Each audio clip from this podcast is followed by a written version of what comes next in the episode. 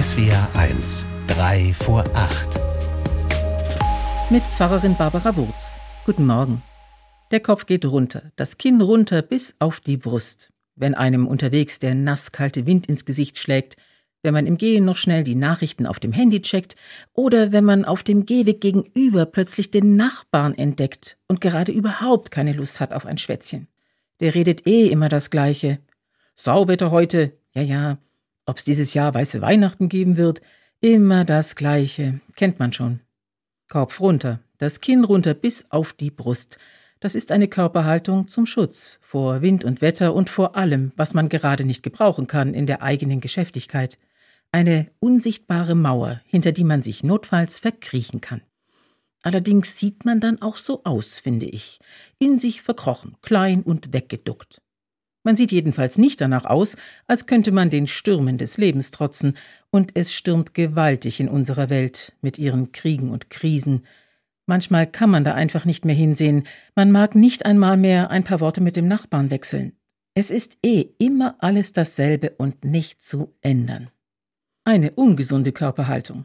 Viel besser, wenn man sich aufrichtet, weil der Blick an den Lichtern der Weihnachtsbäume hängen bleibt, die jetzt im Advent in den Vorgärten stehen, auf den Marktplätzen oder auf dem Weihnachtsmarkt.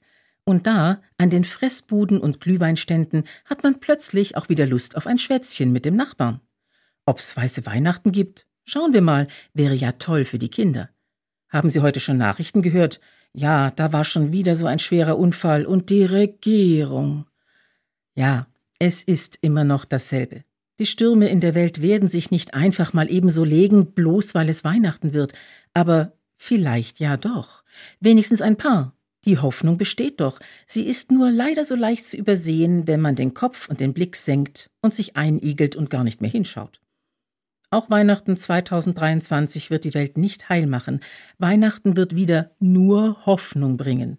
Aber von wegen nur. Ich sage, Hoffnung ist eine göttliche Kraft, dass es nicht aussichtslos ist und auch nicht immer dasselbe bleibt bis in alle Ewigkeit. Gott herrscht in alle Ewigkeit, das Gute herrscht in alle Ewigkeit, darauf zu warten lohnt sich, davon erzählt der Advent. Und in den evangelischen Gottesdiensten und aus den Kirchen ist heute laut der Ruf zu hören, Seht auf, erhebt eure Häupter, weil sich eure Erlösung naht. Hebt den Blick, eine Geburt steht bevor, ein Neuanfang, und es wird sich alles verändern. Barbara Wurz, Stuttgart, Evangelische Kirche.